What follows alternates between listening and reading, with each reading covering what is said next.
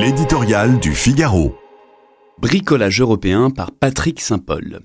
L'improbable scénario semble tout droit sorti de la série à succès des années 1980 Post-Café. Un professeur bienveillant, le chancelier allemand Olaf Scholz, prend à part un élève turbulent, le Premier ministre hongrois Viktor Orban, et lui offre une pause café en solo. Entre-temps, le reste de la classe, les 26 chefs d'État ou de gouvernement européens, votent l'ouverture du processus d'adhésion de l'Ukraine à l'Union auquel s'opposait fermement Orban.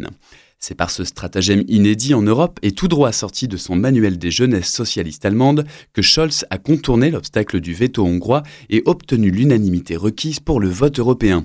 En grande difficulté face à la ténacité des forces armées russes, Volodymyr Zelensky a exulté, saluant une victoire historique.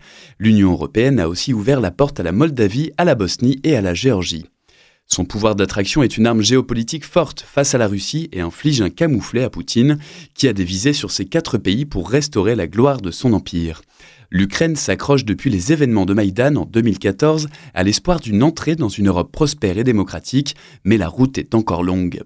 Allié du nouveau tsar russe, Viktor Orban aura d'autres occasions de brandir son veto pour barrer la route à Kiev, et on voit mal comment l'Union européenne pourrait intégrer le pays tant qu'il est en guerre et ses frontières contestées. Cet épisode projette une désastreuse impression de bricolage, peinant à se réformer puisqu'il faut pour cela une unanimité et des référendums dans certains pays membres, l'Europe des 27 en est réduite à des rafistolages et à de petits arrangements pour échapper à la paralysie.